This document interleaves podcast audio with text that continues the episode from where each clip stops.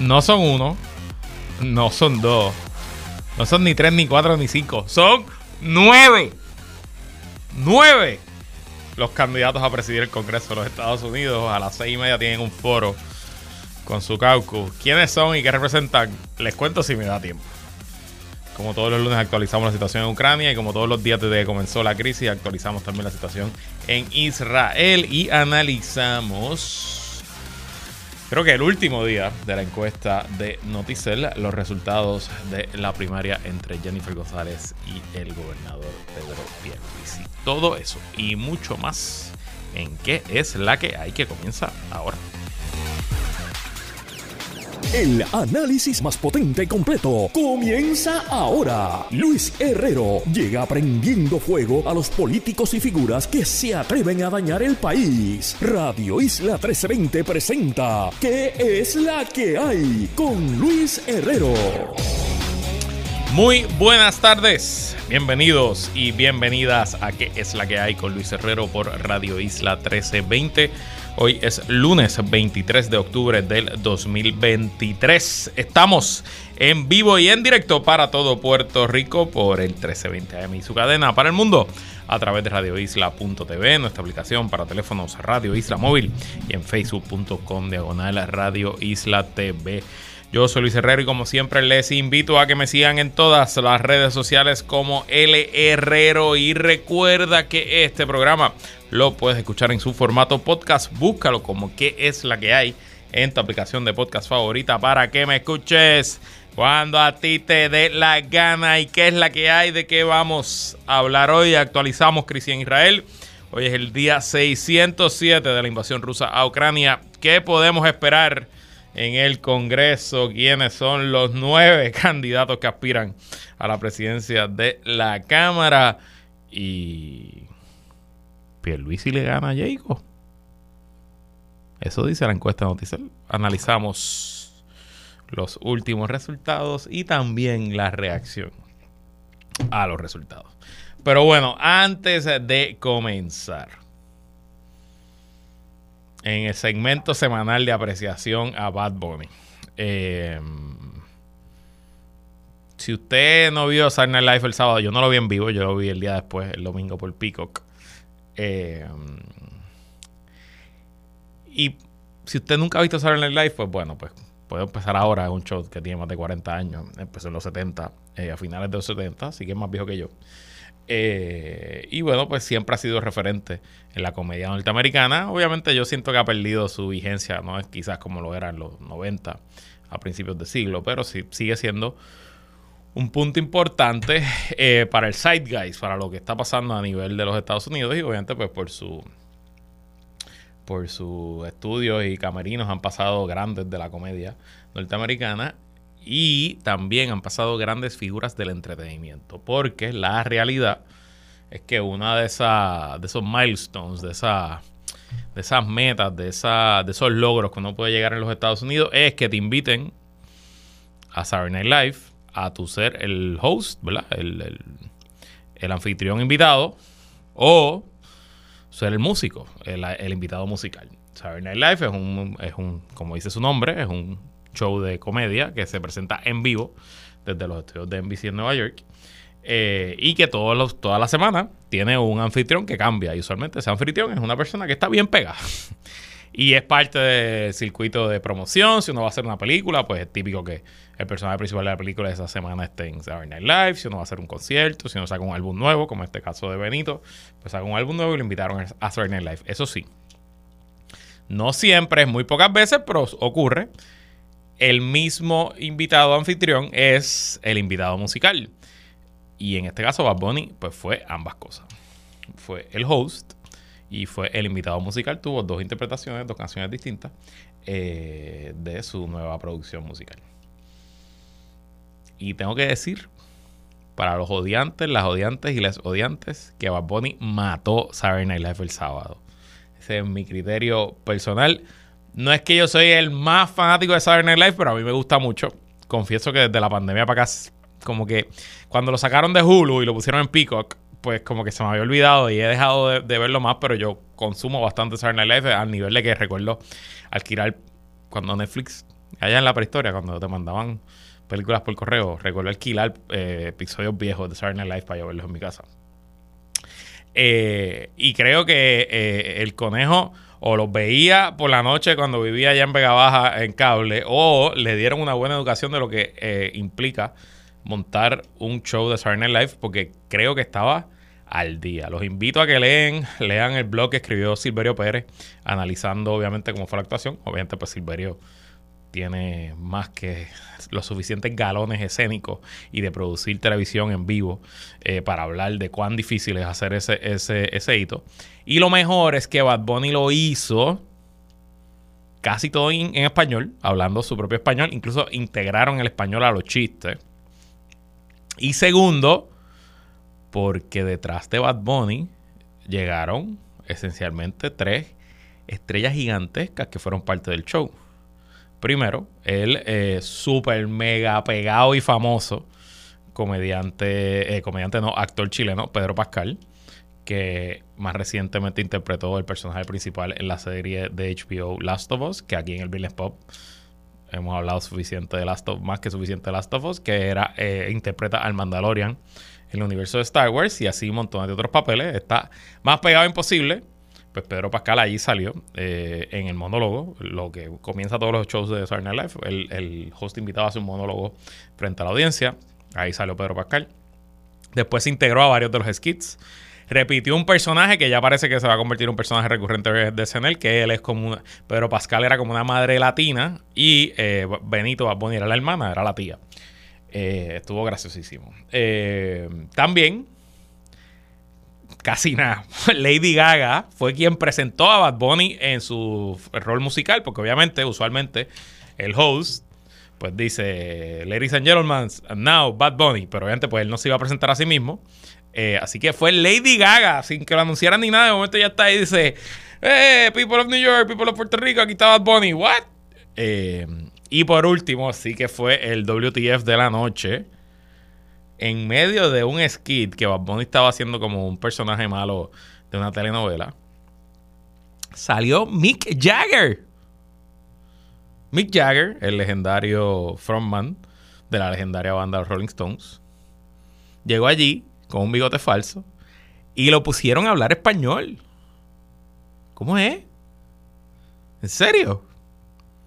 Así que Bad Bunny no solo estaba en el escenario más grande en Nueva York, Saturday Night Live, sino que trajo a tres gigantes a que estuvieran allí a con él. Así que quiéralo, odielo, ámelo, apague la radio cuando salga, lo que usted quiera decirle, Benito Antonio Martínez Ocasio. Pero tiene que dársela que el muchacho no solo es que está pegado, es que los más grandes están pendientes a lo que hace el muchacho. Y eso no necesariamente es lo mismo que estar pegado. Así que felicidades a Benito Antonio Martínez Ocasio. Y. ¿Viste, Kenny, el, el de Fiera la? Tú ni sabes lo que es Fiera la Vega, vamos. Kenny no sabe ni qué es Fiera la Vega. Kenny no sabe lo que es Saturday Night Live tampoco, obviamente.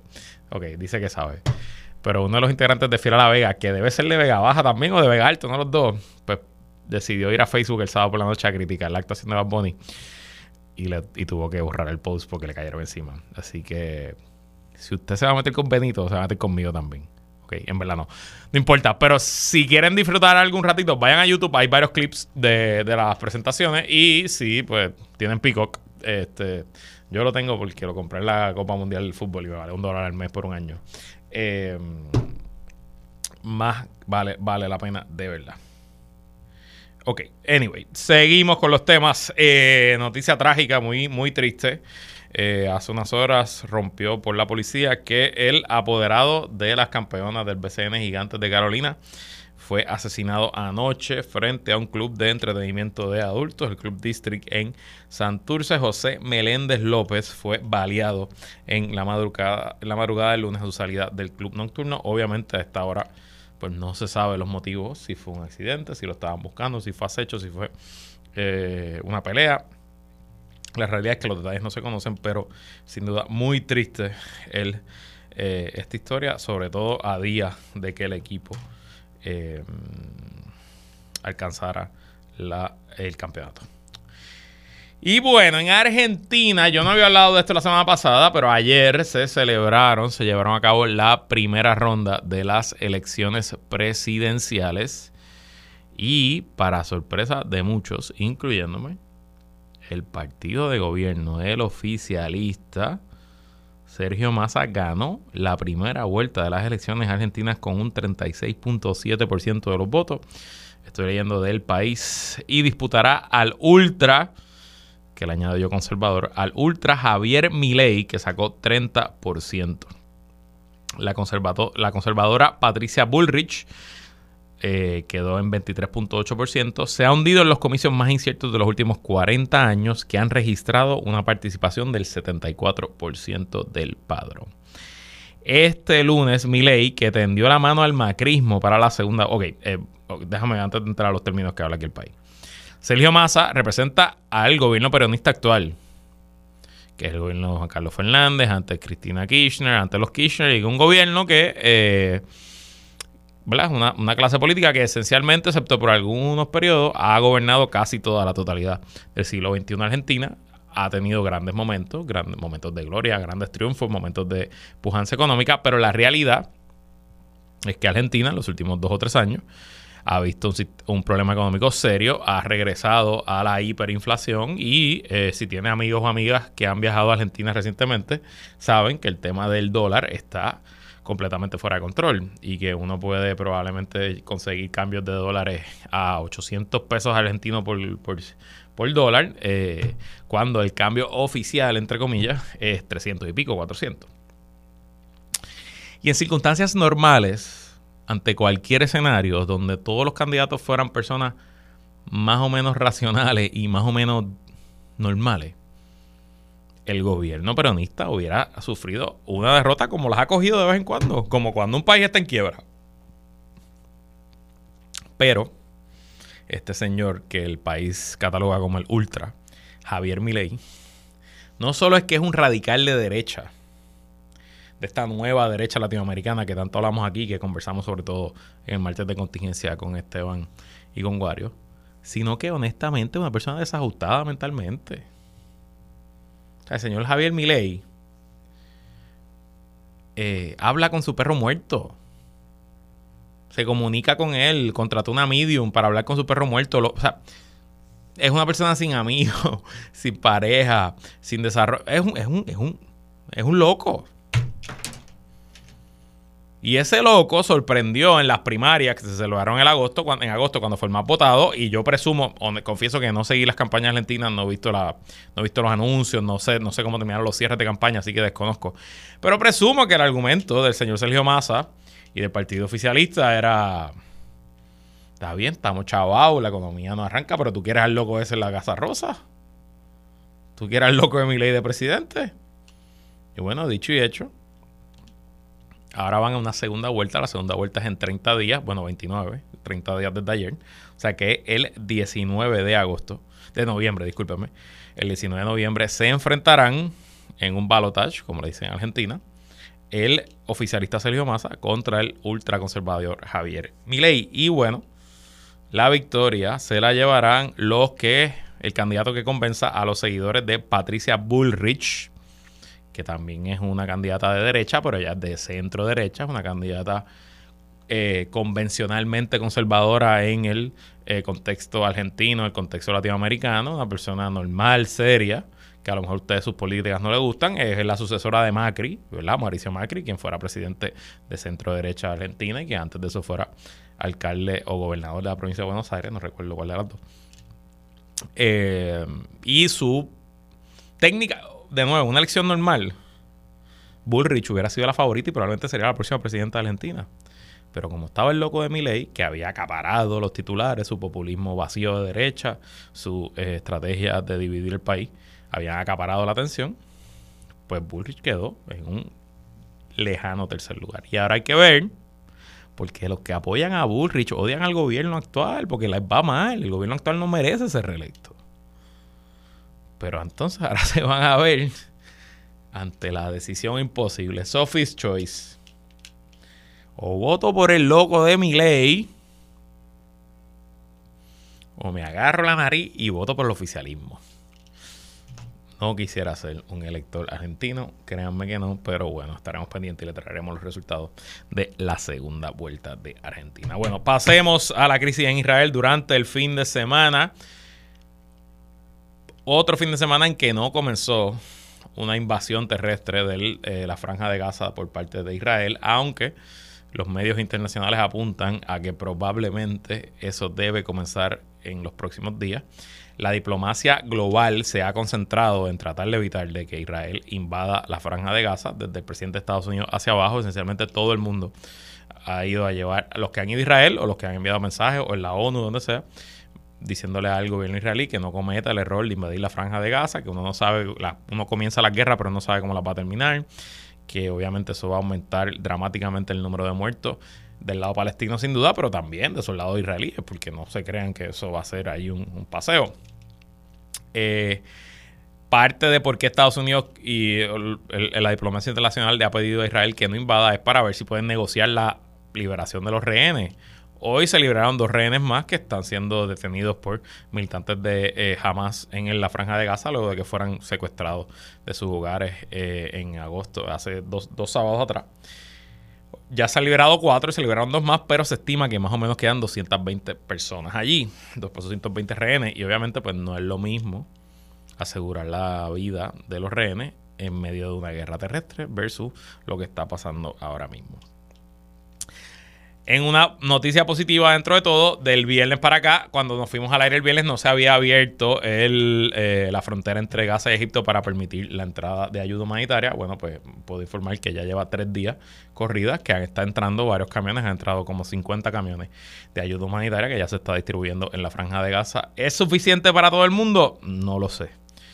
¿Es demasiado tarde para muchos? Probablemente. Pero bueno, dentro de todo lo malo, por lo menos eh, está entrando esa ayuda internacional. Veremos si se mantiene durante los próximos días y semanas. También en la frontera norte entre Israel y el Líbano han continuado y han aumentado los ataques de parte y parte. Son misilazos que se tiran de un lado a otro. E Israel anunció hoy que va a seguir evacuando eh, pueblos y eh, eh, establecimientos de judíos en esa frontera. Ya son 14 las villas, los kibbutz, que van a ser evacuados por Israel en la frontera con el Líbano. y éramos muchos y parió la mula. la Marina China anunció que un grupo naval chino ha sido trasladado al área del Golfo Pérsico, a esa región, a proteger los intereses chinos y de sus aliados en la zona. Así que ya tenemos dos grupos navales americanos, un grupo naval británico y ahora vamos a tener un grupo naval chino que se unen a la tensión y a lo que pudiera ocurrir en Medio Oriente. Complicado.com. Bueno, de Ucrania vamos a hablar otro día porque quiero, me quedan nueve minutos y no quiero irme a la pausa sin darle la lista. Ay, Dios de los nueve candidatos que aspiran a la presidencia de la Cámara de Representantes de los Estados Unidos al speakership del Congreso. Primero, los quiero referir a una columna del New York Times de eh, su analista eh, estadístico, analista político estadístico, Nate Cohn, que nos rompe el cálculo republicano. Esencialmente dice la votación de Jim Jordan, o sea, las tres votaciones contra Jim Jordan, que no fue electo presidente de la Cámara, dividen el caucus republicano en cuatro tipos de republicanos. Cuatro. De hecho, ¿dónde quedaría Jennifer González en estos cuatro tipos? No lo sé. Primero, el grupo más numeroso y él eh, es el grupo que le dice leales a Jordan. Recuerden que eh, Jim Jordan era, es el funda, uno de los fundadores del Freedom Caucus, esencialmente eh, un conservador de la extrema derecha, más parecido a Milley que a Mitt Romney. Eh, y es esencialmente una de las principales portavoces de Donald Trump en esa Cámara Republicana. Bueno, pues según Nacon, el 40% del caucus republicano es leal a Jim Jordan. Dice, no importa cómo se mire, alrededor del 40% de los republicanos apoyaron al señor Jordan en cada etapa. Lo respaldaron frente a un líder conservador convencional como era el señor Scalise y lo respaldaron incluso después de que la candidatura del señor Jordan en el Pleno estaba claramente condenada al fracaso. Así que 40% del caucus republicano son tan conservadores como el propio Jim Jordan. Hmm. El segundo grupo, que eh, Nate Cohen lo calcula en 25% del caucus, son los que se alinearon. En inglés él lo pone como el rank and file. Esos son los soldados de fila, los eh, congresistas que, bueno, a lo mejor tienen otro candidato, pero en el momento que eh, Jordan ganó la mayoría en el caucus, pues se alinearon. Para convertirse en el candidato de su partido para presidente de la Cámara, el señor Jordan ganó apoyo adicional de un grupo de miembros conservadores que preferían al señor Scalise, pero que finalmente le dieron al señor Jordan la oportunidad de liderar el partido. Este grupo de republicanos de base apoyó al señor Jordan en una votación secreta, por lo que es razonable suponer que su apoyo fue genuino, incluso si él no era su primera opción. O sea que entre los que son leales y los que se alinean, ya está el 65% del caucus. Y ojo, si los republicanos hubieran tenido una mayoría suficientemente grande como se esperaba, de 50, 60 votos, a lo mejor con 65% del cálculo era suficiente para llegar a los 218 votos y ser speaker. Pero, como la mayoría republicana es de apenas 6 votos, pues con 65% del cálculo no logras nada. El próximo grupo que también el analista del New York Times, Nick Cohen, asigna 25% de la totalidad son los que se resignaron que no querían a Jordan, que no son leales a Jim Jordan, que no son ni siquiera muy conservadores, pero dice el artículo, a diferencia de los miembros de la base que aceptaron de buena gana al señor Jordan después de la caída del señor Scalise, estos republicanos lucharon para aceptar la idea de votar por el señor Jordan. Esta no era su idea.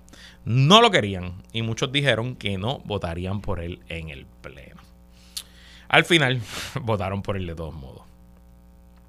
Y por último, el cuarto grupo, el más pequeño, solamente el 10% del caucus republicano, los disidentes. Al final, de 20 a 25 republicanos se opusieron públicamente al señor Jordan en el Pleno. Como resultado de estos votos públicos, este es el grupo que entendemos mejor. También es un grupo más complicado de lo que podría pensar, porque en ese grupo hay conservadores fiscales que están en distritos muy republicanos. Hay moderados que están en distritos que ganó el presidente Joe Biden. Y hay gente que simplemente no soporta a Jim Jordan y dijo, sobre mi cadáver voy a votar por ti. Y aquí te voy a cobrar todas las que me has hecho en este momento. Así que en un caucus picado por lo menos entre cuatro, bien difícil que aparezca un candidato o candidata que logre los votos necesarios. Y de hecho, ahora mismo hay nueve candidatos. Vamos a ir uno a uno de los nombres que se mencionan. Esta lista la saco de político.com. El que parece que tiene la mayoría de los votos hoy, o la pluralidad de los votos, no creo que nadie tenga la mayoría, es el tercero al mando, lo que se llama el whip, eh, que es la persona encargada de contar los votos y de movilizar los votos. Has hecho una porquería de trabajo, ¿sabes? El congresista Tom Ever de Indiana. De hecho, Tom Everett, el problema que tiene es que él siempre se ha visto como una persona distante a Donald Trump, una persona que nunca estuvo del lado eh, de los incondicionales del expresidente Trump. Y eh, pues hoy, ¿qué pasó? Que el señor Everett de Indiana ya tuvo su llamada con Donald Trump para bautizarse y tratar de buscar que el expresidente o lo endose o que por lo menos no le diga a sus seguidores que se opongan él es, ese es número uno.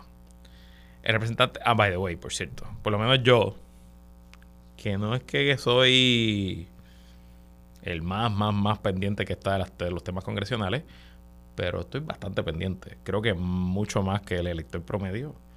Eh, incluso que el elector norteamericano promedio, porque me gusta el tema, porque lo traigo aquí, porque lo leo, lo consumo. Y la mayoría de esta gente que yo les voy a mencionar, yo nunca he escuchado de ellos. o sea, no se sientan mal si no saben los nombres, porque yo tampoco he escuchado de esto. El Congreso tiene 435 congresistas, así que imagínense cuán difícil es. Bueno, está el representante Mike Johnson de Luisiana, dice su caso para ser el speaker de la Cámara. Mi amplia experiencia en derecho, política, análisis estratégico, mensajería, gestión de redes y construcción de coaliciones ha resultado ser una preparación inusual para las demandas extraordinarias de este día, dijo Mike Johnson en una carta que le envió a sus colegas pidiendo su voto. Eso suena como a contestación de Miss Universe. Eh, el representante Kevin Hearn de Oklahoma dice, creo que los miembros de nuestra conferencia están buscando, lo que están buscando es alguien que tenga un liderazgo más amplio, algo diferente. Muy bien. el representante Byron Donalds de la Florida.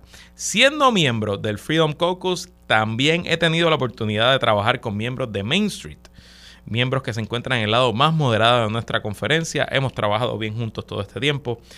Confían en que cuando digo algo, lo digo en serio. Wow, qué bien, señor Donalds.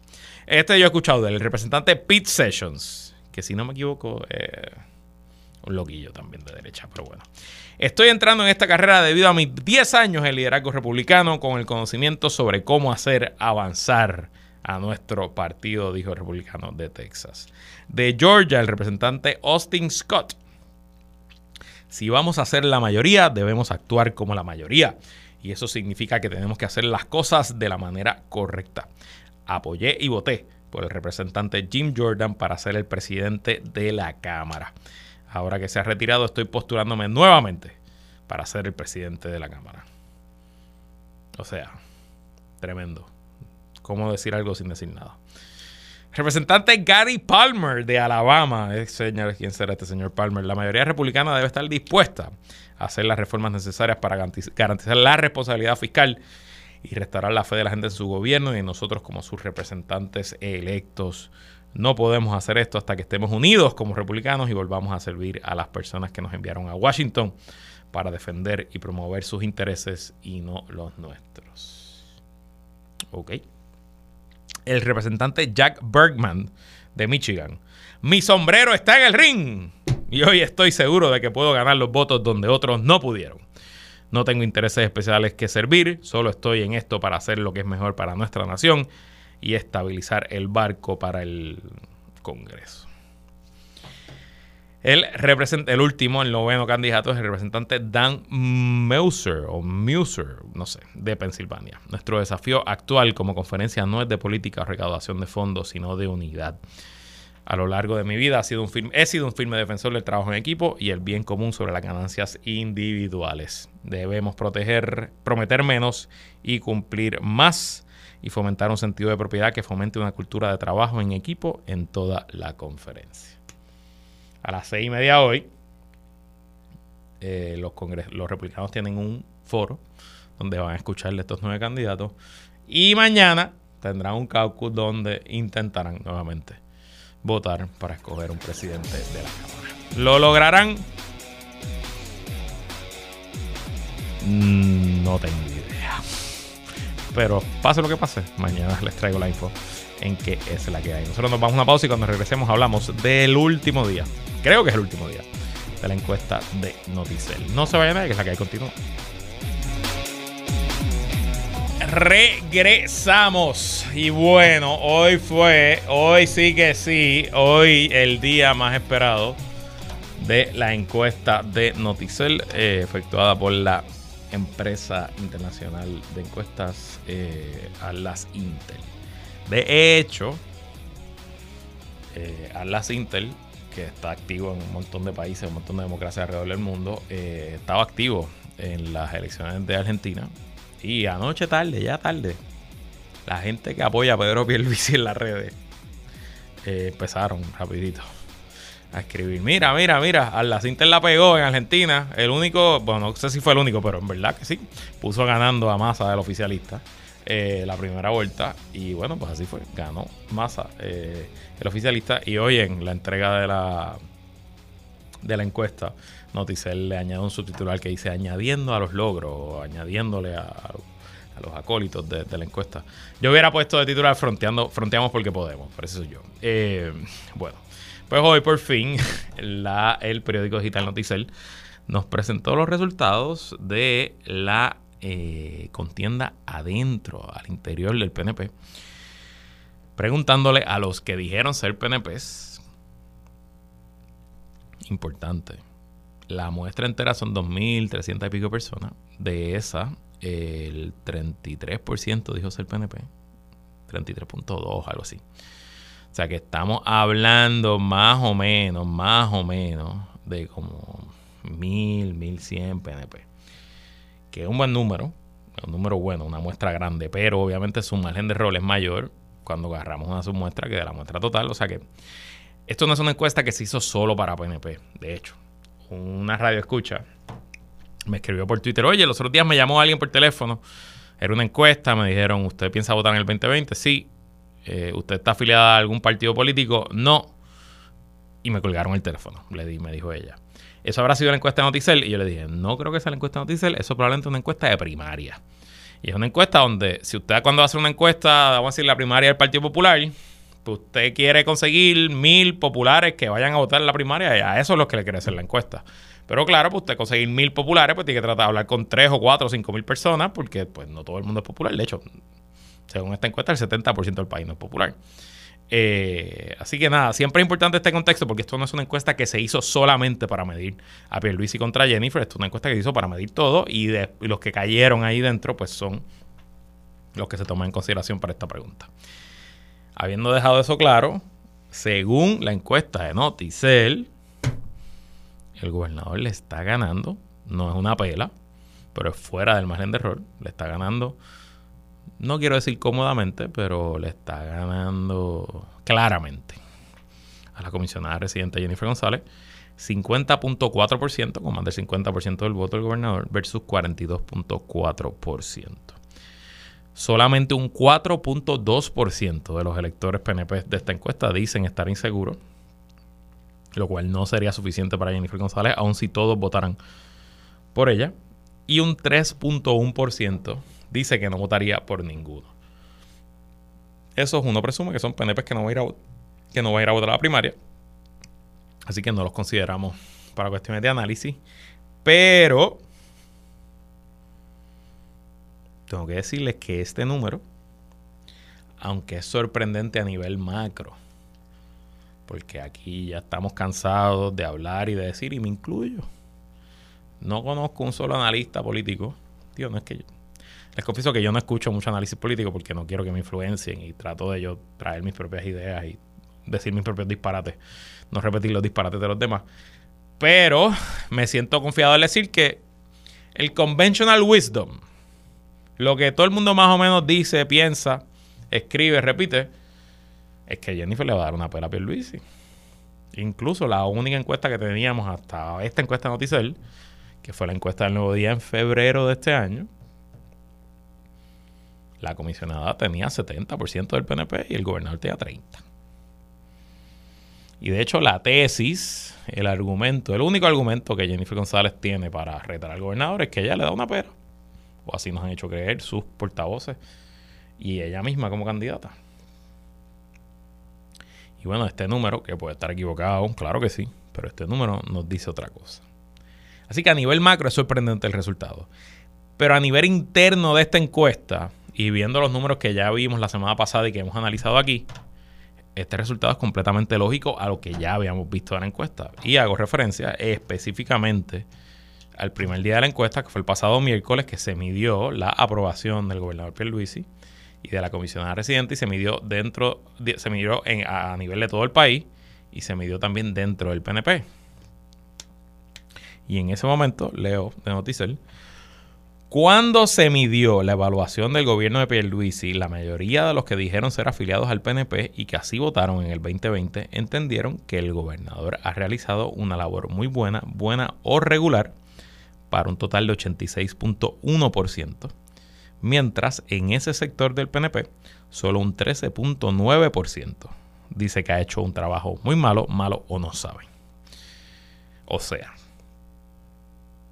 y me gustaría buscar la grabación del programa del miércoles, a ver exactamente qué fue lo que yo dije, pero yo recuerdo, tengo en la mente, que yo más o menos adelanté que con estos números deberíamos ver una carrera cerrada del gobernador Luis. Y es más, yo creo que dije, no creo que esté al frente, pero no me extrañaría ver un empate. Esa es más o menos mi memoria de lo que yo dije aquí el miércoles si alguien lo busca y dice otro, una cosa completamente distinta, pues me dicen y mañana me, declaro disparatero aquí con ustedes. Pero es que la realidad, si solamente el 13.9% de los PNP de esta encuesta dicen que el gobernador ha hecho un trabajo malo, o sea, que el 86% dicen que por lo menos el trabajo es regular, pues se me hace bien difícil pensar que la mayoría de los PNP le vayan a votar en contra del gobernador, porque al final del día lo están evaluando bien. Y esta mañana, sí, esta tarde, perdóname Luis Penchi lo que voy a decir ahora, pero en una pausa de Penchi cambié a Dávila Colón. Porque hay que escuchar a Dávila Colón en estos momentos, porque verdad esencialmente es como escuchar al oráculo del PNP. Hay que, lo que está diciendo Dávila Colón, yo creo que es lo que más o menos o están pensando o están escuchando la mayoría de los PNP. Y Dávila Colón estaba dándole consejos a Jennifer González al aire y un poco decía, Jennifer, ¿cuál es tu justificación para sacar al gobernador? ¿Cuál es la historia que tú le cuentas a los PNP por la que amerita sacar al gobernador? Y honestamente esa historia, pues más allá de decir que el gobierno no sirve, que lo dijo en su mensaje cuando lanzó su candidatura y después no lo ha vuelto a decir, y más allá de decir que yo le gano a los demás versus Pierluisi, que cuál, eso no lo sabemos, pues cuál es la historia y si el 86% de los PNP ya evalúan bien al gobernador Pierluisi, pues qué historia tú le vas a decir a ese 86 para que rompa y no vote por él. Y adicional es que según la encuesta, y peores noticias para la comisionada, es que según la encuesta, los PNP le evalúan peor a ella que al gobernador. En el caso de la comisionada residente, su evaluación de muy buena, buena o regular, con, reacción, con relación al voto PNP en el año 2020 es de 72.6, mientras que el 27.4% de ese voto piensa que su desempeño es muy malo o malo. O sea, la comisionada duplica el muy malo o malo dentro de los PNP que tiene Pierluisi y está 15 puntos por debajo en el muy bueno o bueno o regular.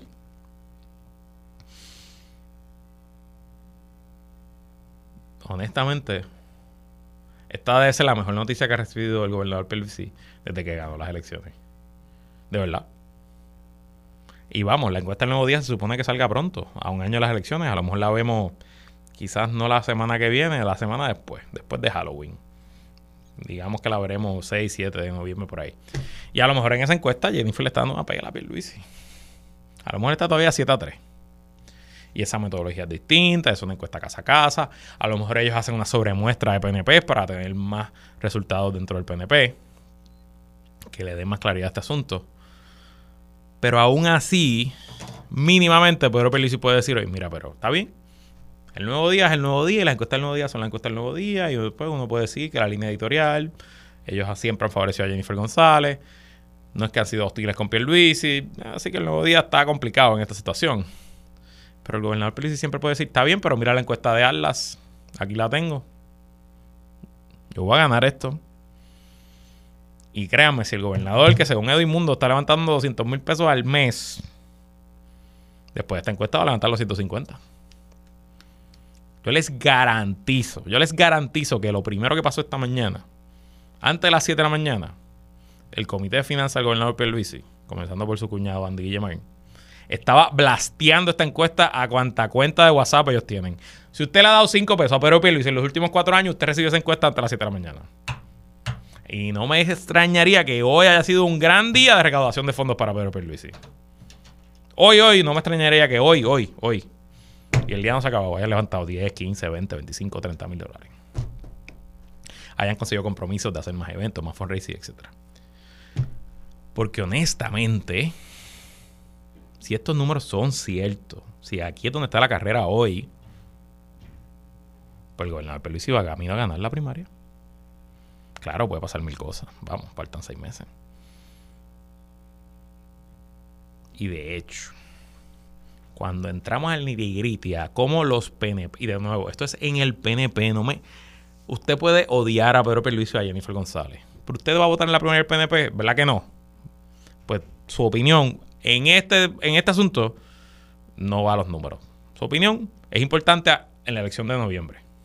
Pero ahora en la primaria, a menos que usted vaya a votar en la primera PNP, usted puede pensar lo que quiera de ellos, pero eso no afecta la carrera al interior del PNP. Cuando se le pregunta a los PNP, el gobernador es visto muy o bastante inteligente. Yo creo que nadie tiene duda de eso. Experimentado, 84%. Honesto, entre los PNP, 91%.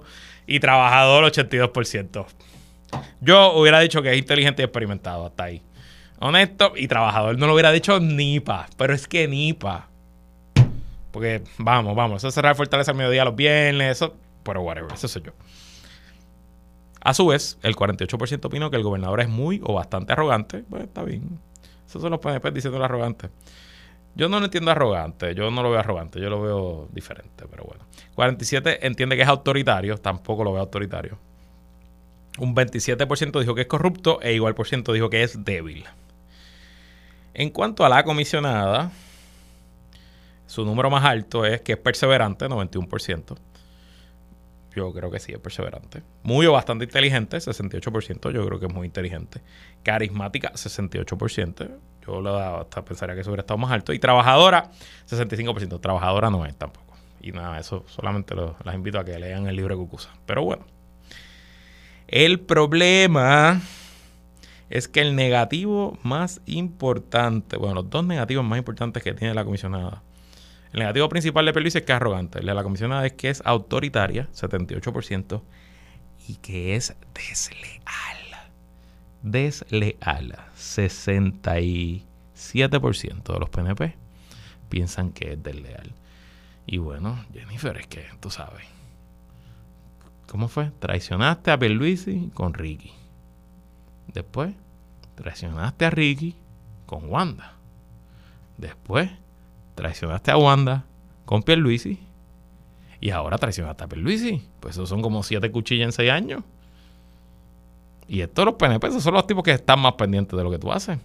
Así que no sé, yo percibo, creo, siento que para la comisionada, al momento que decidió poner el pie adentro de la carrera de la gobernación, se le abrieron unas avenidas de ataques que quizás no estaban disponibles antes y creo, creo que está sufriendo el abate de eso. ¿Será suficiente para Pierluisi? No lo sé, pero el que se creía que esto estaba decidido decidido no está. Vamos a una pausa y regresamos analizando las reacciones a los resultados de la encuesta en que es la que hay.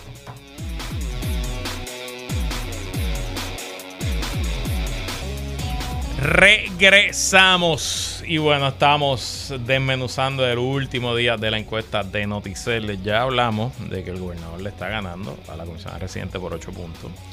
Que eh, aunque los PNP piensan que el gobernador es arrogante, los PNP también piensan que la comisionada es desleal. Y hay una tercera pregunta que creo también que esto afecta a comisionada residente dentro del PNP. Y es que es una pregunta que para probablemente usted si no es PNP y para mí de seguro no es relevante en mi vida y me importa poco. Pero se le preguntó a los PNP que contestaron cuánto ha contribuido cada uno de los siguientes líderes a avanzar eh, la causa de la estadidad para Puerto Rico.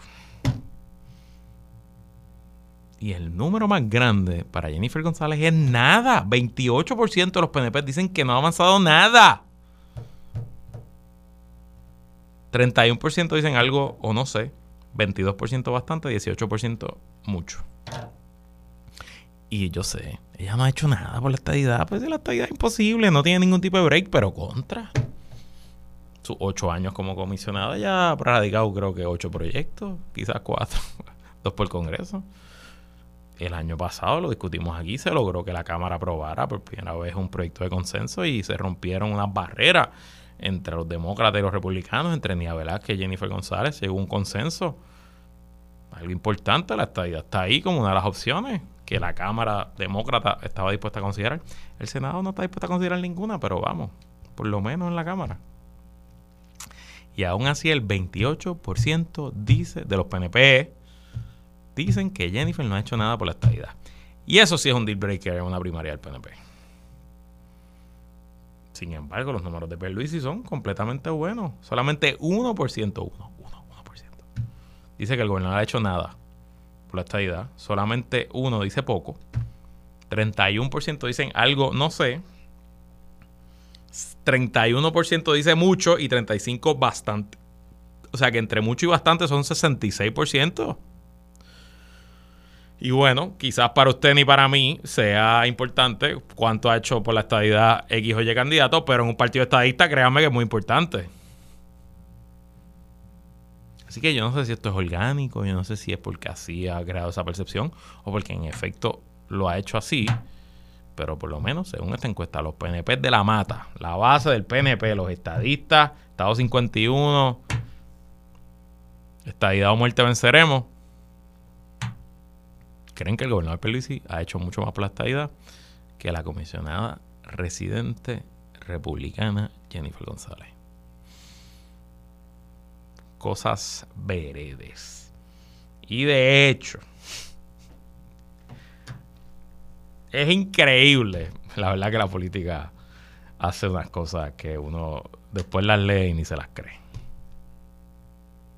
Para defenderse de su encuesta, pero para defenderse y decir que la encuesta de Noticiel no vale nada,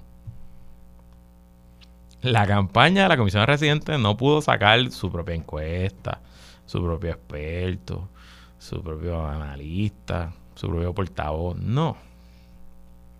Tuvieron que buscar una entrevista que dio el querido amigo, profesor, encuestador Jorge Benítez, que estuvo con mi colega Jay Fonseca el viernes pasado. Y esencialmente Jorge Benítez pues criticó la metodología de la encuesta y con razón, y yo creo que tiene unos puntos válidos que hay que analizarlo. El problema es que Jennifer González nunca en su vida ha utilizado Jorge Benítez encuestador. Yo digo, no he hablado con él de esto específicamente, pero yo les garantizo que nunca he usado a Jorge Benítez de encuestador, porque Jorge Benítez ha presentado resultados que son contrarios al PNP. Es más, estoy seguro que en alguna aparición mediática de Jennifer González en su larguísima carrera política ha barrido el piso con Jorge Benítez. Entonces que se vean obligados a buscar lo que Jorge Benítez dijo en una encuesta para decir que los noticiales no sirve para nada, pues de nuevo nos sigue nos sigue dando indicios de que la campaña de Jennifer tiene un problema de estructura, un problema de, cuerpos calientes. ¿Quiénes son las personas que están detrás de ella? Que la apoyan, que hacen los portavoces, que hacen, adelantan su mensaje. Porque Benítez no es nada de eso. Benítez es un prestigiosísimo encuestador puertorriqueño, pero no trabaja para Jennifer González, ni es portavoz de Jennifer González. Segundo, una vez más tengo que mm, reconocer el valor trolero y de meterse debajo de la piel de sus oponentes y sus adversarios de Edwin Mundo, director de campaña de gobernador. Ayer, ya, no sé si se han fijado, desde que lo nombraron director de campaña, todos los domingos Edwin Mundo hace una conferencia de prensa de X tema. El domingo anterior fue eh, de los portavoces, anterior a eso fue otra cosa, y ayer no sé ni de qué fue la conferencia de prensa ayer. Pero allí desde el podio en el comité de Pierluisi en Miramar que le montaron, que se ve lo más chévere, por cierto, el podio y el background, todo muy moderno, muy bonito. Allí Edwin Mundo con su boquita de comer se paró y dijo, bueno, comisionada residente, recapacite, vuelva a correr para Washington. Le dijo, quédese en el lugar donde tiene que estar. Medio fuerte, medio macharranín ahí, Edwin Mundo. Tienes que editarte esas palabras. Porre ese, vocabulario de tu cabeza. Y esencialmente no solo el que le dijo, chica, quédate en Washington, si tú te quedas y el gobernador corre, probablemente ganamos los dos. Evita la primaria, todos los chavos que nos vamos a gastar. No solo el que le dijo eso, que ya es un pedido bastante, bastante, ¿cómo se dice? Eh, arriesgado, ¿no? No arriesgado, pero bueno no es que le dio un deadline. Y le dijo, comisionada, 5 de noviembre, esa es la fecha. A 5 de noviembre estamos un año de las elecciones. El gobernador ya tiene quien correr, ya tiene un compañero de papeleta, dice él. Y si pasa el 5 de noviembre, lo vamos a anunciar. Así que usted decida, señora comisionada residente. Recapacite. Regrese al seno de nuestro partido. Y si no tiene chavos para su campaña, le recogemos los chavos para la campaña y todo. Pero tiene hasta el 5 de noviembre, la oferta caduca. Y yo no sé si eso le gusta o no a los PNP. Pero en cuanto a narrativa y control del día a día en una campaña política, es una medida magistral. Y es una medida que probablemente nos indica a que Edwin Mundo y la campaña del gobernador o sabían cómo iba a salir esta encuesta hoy o se olían por dónde iba a salir esta encuesta y se podían tirar una nota que raya lo arrogante, porque tú decirle al otro, quítate tú para ponerme yo, es arrogante. Pero, como dice, no sé si Bad Bunny lo ha dicho, pero whatever. No me puedes decir arrogante si soy el mejor. Al final del día, si en efecto él está ganando, tiene más chavo, tiene más estructura, y los PNP piensan mejor que de él que de ella, pues es lógico decirle a la contrincara que se quite. ¿Se quitará? No lo sé, pero el mero hecho que lo estemos discutiendo y ustedes pensándolo y yo hablándolo, nos dice lo efectivo que fue ese, ya, ese ataque en el discurso público. Ya veremos. Y hasta aquí esta edición de que es la que hay con Luis Guerrero. Como siempre, agradecido de su sintonía y patrocinio. Quédese con nosotros. La mejor programación y análisis de la radio puertorriqueña continúa en Radio Isla 1320. Lo próximo, el informe del tiempo con su Haley López Belén. Hasta mañana.